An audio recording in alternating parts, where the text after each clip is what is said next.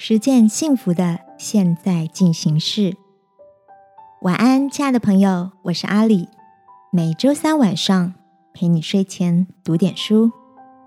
这两年，我跟身边几位要好的朋友开始身体力行起减法生活，试着不再因为折扣或一时的冲动而购买物品，轮流检视家里每个空间，除去不需要的杂物，只留下喜欢和实用的东西。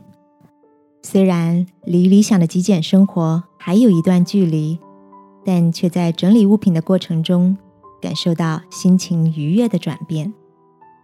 今天要陪你读的这本书，就是一本实践减法生活的书。书名叫《丢吧，成为更好的自己》。作者山下英子分享的是从环境到心境，让生活变得焕然一新的整理术。里面提到，实践断舍离的过程中，最重要的核心就是谨慎地思考，对现在的自己而言。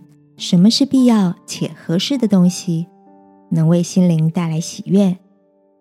这样一来，我们就能逐渐看清那些束缚内心的情绪，然后把自己从过去抽离，专心投入每一刻崭新的现在。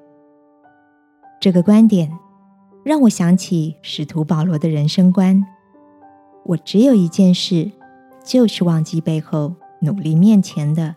向着标杆直跑，亲爱的，对现在的你而言，什么才是最重要的事呢？有哪些人事物，又是你想丢而丢不掉的束缚呢？